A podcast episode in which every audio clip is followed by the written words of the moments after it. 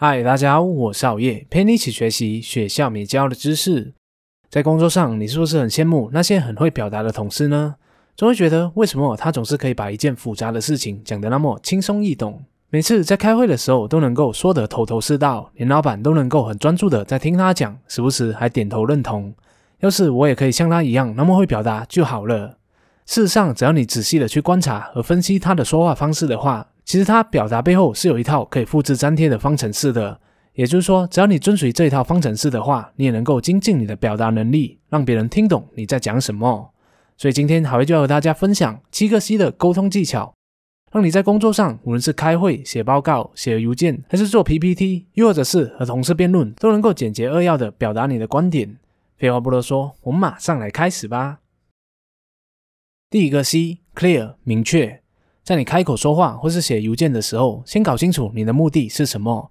你是要委托对方做什么样的工作内容，还是你要跟对方约一个时间来开会？要表达的够明确的话，你就要把所有的细节都讲清楚，不要让对方有假设的空间。举一个反面例子来说，你写了一封邮件，告诉你的同事说：“我发现，在你部门上班的 John，他的工作能力很不错。你现在有空吗？我想和你多谈谈有关于他的事。”那这封邮件里面的内容有什么样的问题呢？首先，John 这一个名字太普遍了。如果小公司还好，但如果是一家大公司的话，随时都有好几个取名为 John 的人，对方可能就不知道你指的是哪一个 John 了。第二，你说 John 的工作能力不错，具体是如何不错呢？最后，对方也搞不清楚你的目的是什么。究竟你是想随便聊聊这一个叫 John 的人呢，还是你需要找 John 来做一些什么事情？你看，如果我们说的不够明确的话，对方还需要发一封邮件来追问我们更多的细节，这样就很没有效率，又浪费时间了。那我们要如何正确的做出表达呢？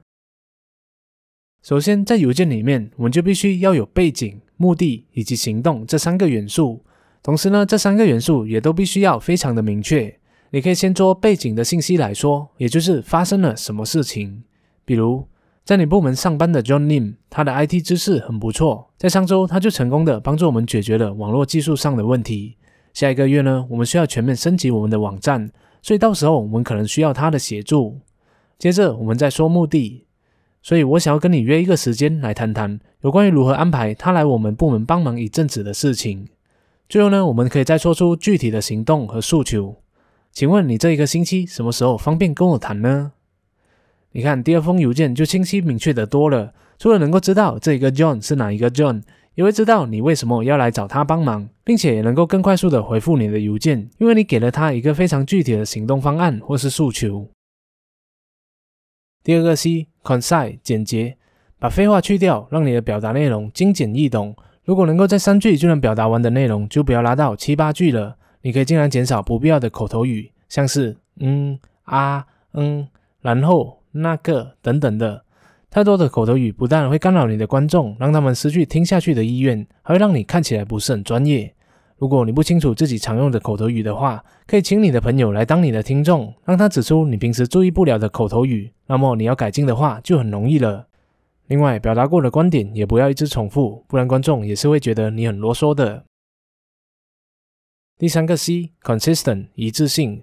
不知道你有没有遇过一些人说话总是会变来变去，今天说 A，明天却改口说 B，总是没有站稳一个立场，像是墙头草一样，没有自己的主意。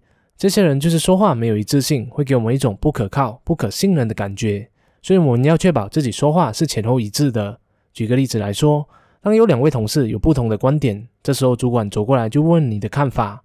如果你说我觉得 A 君的看法不错，但我也觉得 B 君的方法也可行。你觉得这样的回答很安全，因为就不会得罪两位同事了。可是如果是这样回答的话，就会显得你前后不一致了。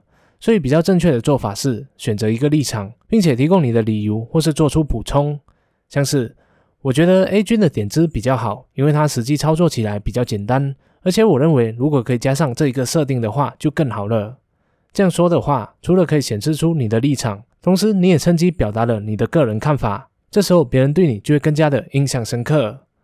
此外，我们说话的内容、语气和肢体语言也是要有一致性的，这样做才会让对方信服。比如，当别人在说话的时候，如果我们一边说好，一边紧锁眉头，表情看起来也不耐烦的话，就会显得我们没有兴趣听下去，那么就会给对方留下一个不好的印象。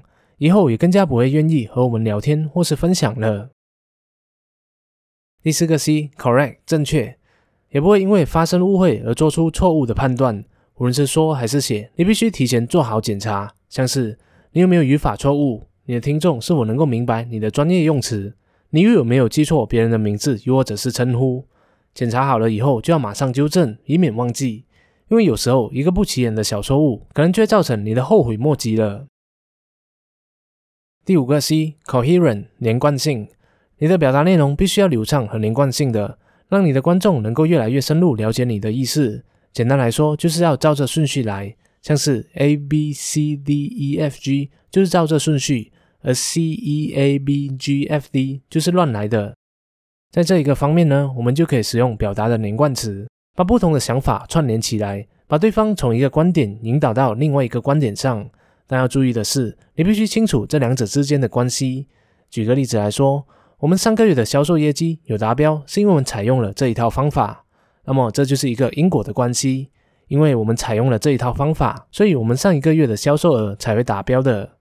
另外，如果你有几个不同的观点，又或者是一系列的步骤的话，你就可以采用第一、第二、第三。来作为每一个观点的开头，方便对方知道你已经进入下一个观点了。这样一二三来说的话，也会让人家更容易记得你所说的全部内容。第六个 C，complete 完整。一个完整的讯息，除了会让听众知道你所表达的内容，还会让他们知道下一步应该怎么做。你的目的是想要他们采取什么样的行动呢？是让他们给你提供资料，跟你约时间开会，还是要让他们帮你做一件事？除此之外，你的内容有没有附上相关的名字、日期、时间、地点等讯息呢？举一个常见的反面例子，你可能会在邮件上写说：“提醒大家明天有会议哦。”这显然是不够完整的。什么会议？这一个会议在什么时候？在哪里开会？这些都没有提到。